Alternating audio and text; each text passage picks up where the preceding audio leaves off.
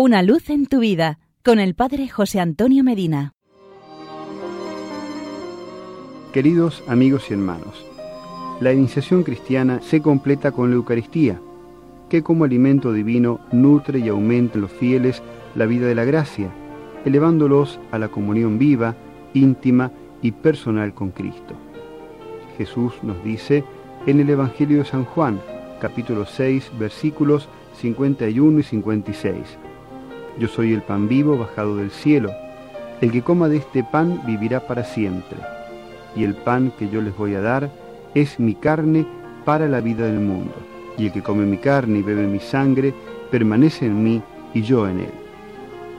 Estas palabras con las que Jesús anuncia y promete la Eucaristía se verificaron a la letra en la noche de la última cena, cuando tomando el pan lo partió y lo dio a sus discípulos, diciendo, Tomad y comed, esto es mi cuerpo. Por tanto, la Eucaristía no se trata de un símbolo, sino de una realidad, tan verdadera y concreta como misteriosa.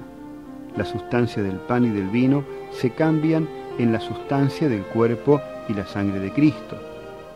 San Ignacio Mártir escribía a los primeros cristianos, la Eucaristía es la carne de nuestro Salvador Jesucristo, carne que sufrió por nuestros pecados, pero que el Padre por su bondad resucitó. Así como la vida natural tiene su comida para crecimiento y sustento del cuerpo, así la vida de la gracia tiene su alimento divino, Jesús, pan vivo, que la alimenta y perfecciona hasta transformarla un día en la vida eterna. Igual que el cristiano particular vive y crece sobrenaturalmente alimentándose con el pan eucarístico, así, por ese mismo pan, la Iglesia en general crece y vive continuamente.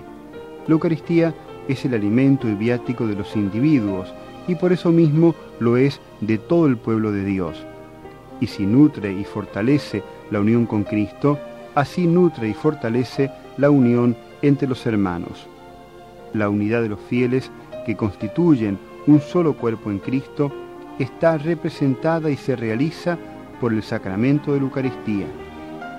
La unión con nuestro Señor Jesucristo y la unión entre los fieles es la gracia característica de la Eucaristía, a la cual debe disponerse cada uno para recibir en plenitud y portarse de modo que sea operante en la vida, poniendo en la práctica la unión con Cristo y con los hermanos.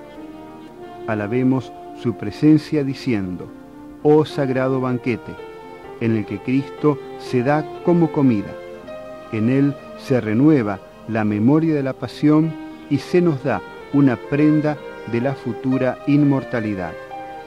Y porque es muy bueno estar juntos, hasta mañana y que Dios nos bendiga.